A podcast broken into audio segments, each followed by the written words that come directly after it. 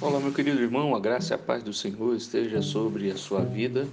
E a nossa devocional de hoje se encontra em Êxodo, capítulo 31, dos versículos de 1 a 11, que diz assim: Disse mais o Senhor a Moisés: Eis que chamei pelo nome a Bezalel, filho de Uri, filho de Ur, da tribo de Judá, e o enchi de, do Espírito de Deus, de habilidade, de inteligência e de conhecimento em todo o artifício para elaborar desenhos e trabalhar em ouro, em prata, em bronze, para a labitação de pedras, de engaste, para entalho de madeira, para toda sorte de lavores. Eis que lhe dei por companheiro a Oliabe, filho de Aizameque, da tribo de Dan, e dei habilidade a todos os homens hábeis para que me façam tudo o que tenho ordenado a tenda da congregação e a arca do testemunho e o propiciatório que está em cima dela e todos os pertences à tenda e a mesa da, com os seus utensílios e o candelabro de ouro puro com todos os seus utensílios e o altar de incenso e o altar de holocausto com todos os seus utensílios e a bacia com o seu suporte e as vestes finamente tecidas e as vestes sagradas do sacerdote Arão e as vestes dos seus filhos para oficiarem como sacerdotes e o óleo da unção e o incenso aromático para o santuário, eles farão tudo segundo tenho ordenado. Nesta palavra nós vemos aqui que Deus não só deu instrução a Moisés para construir os utensílios e também o próprio tabernáculo, mas também preparou homens para assim construírem o tabernáculo e os utensílios que seriam usados no tabernáculo. Não foi Moisés quem construiu, não foi Israel quem construiu, mas Deus separou dois homens que estariam capacitados para assim fazer: Bezalel, da tribo de Judá, e Aoliabe, da tribo de Dan.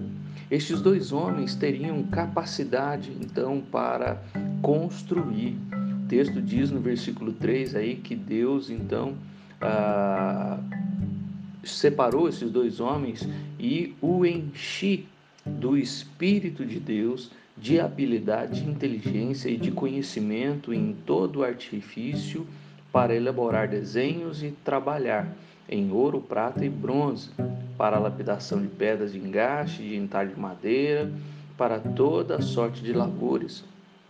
Nós vemos aqui que Deus não está só preocupado com o nosso espírito, não nos enche só com o seu espírito, mas também nos coloca habilidades para assim exercer alguma função, algum trabalho. Nesse sentido, nós aprendemos com esse texto de que todo, que todas as nossas habilidades, tudo aquilo que conseguimos fazer, que muitas pessoas, infelizmente, tratam, tratam como secundário, na verdade não são secundárias, são trazidas pelo próprio Deus. Sabe aquela função que você desempenha com mais habilidade, com mais capacidade, onde você tem prazer e mais facilidade de aprender? E Deus, o próprio Deus coloca isso em nós para assim executar. Por isso nós temos pessoas que são é, capacitadas para construir casas, outros para pintar, outros para é, advogar, outros para, é, para ser médicos, outros para ser é, profissionais liberais, arquitetos. E nesse sentido, essas habilidades todas vêm do próprio Deus. Essas habilidades, esta, esta inteligência e a facilidade com conhecimento em cada área que nós conhecemos em nossas vidas não vem de, do próprio Deus que coloca em nós esta facilidade em aprender.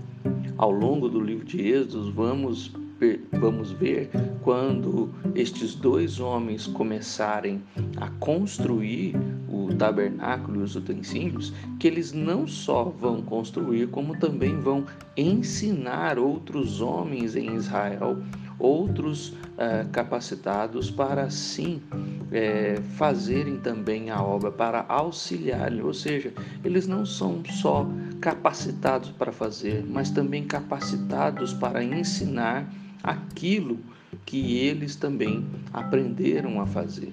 E eles aprenderam porque Deus colocou esta habilidade, como o versículo 3 diz, e esta inteligência em seus corações, em suas mentes. Por isso, meu querido, não trate as coisas que você sabe fazer como algo é, pessoal ou particular, mas foi o próprio Deus que colocou isso em você. Se você sabe fazer um bolo, se você sabe bordar é, algo, se você sabe costurar pano, se você sabe mexer com qualquer é, coisa com muita facilidade, saiba que esta habilidade foi o próprio Deus que colocou em você. É Ele quem preparou a cada um de nós para executar funções é, que nós um dia é, usaríamos neste mundo e assim poderíamos também abençoar a vida de outros com a capacidade que Ele nos deu para realizar coisas, para fazer coisas. E assim, Deus então é o principal agente que proporciona a nós habilidades e capacidades.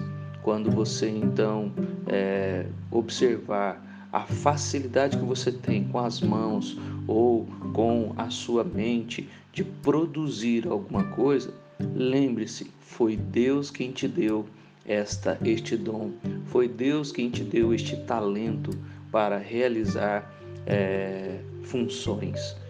Não despreze a, a questão profissional ou as suas habilidades ou a sua capacidade em fazer coisas. Deus, o nosso Deus, tem nos agraciado com esta bênção de fazer e de realizar obras e funções e profissões. Tudo vem de Deus. Por isso, se vem do próprio Deus, não podemos tratá-lo como secular, como alguns dizem. Pelo contrário, ela é algo que veio do próprio Deus para nossas vidas. Não pense que Deus só está preocupado com o seu espírito ou com só as funções religiosas são é, assim santas e sagradas, como alguns dizem, como a função de pastor, de presbítero, de diácono, ou zelador da igreja, ou professor de escola dominical, seja para crianças, adolescentes. Não, tudo aquilo que sabemos fazer veio do próprio Deus, inclusive os advogados, médicos, ah, engenheiros e tudo, todas as profissões que nós conhecemos neste mundo. Deus nos encheu com seu Espírito, mas também de habilidade, inteligência e conhecimento em todas as áreas. E assim cada um de nós tem a facilidade de trabalhar, de realizar coisas em algumas áreas, porque o próprio Deus tem feito isso por nós. Que Deus te abençoe e que as suas mãos e que as suas habilidades sejam usadas para a glória de Deus.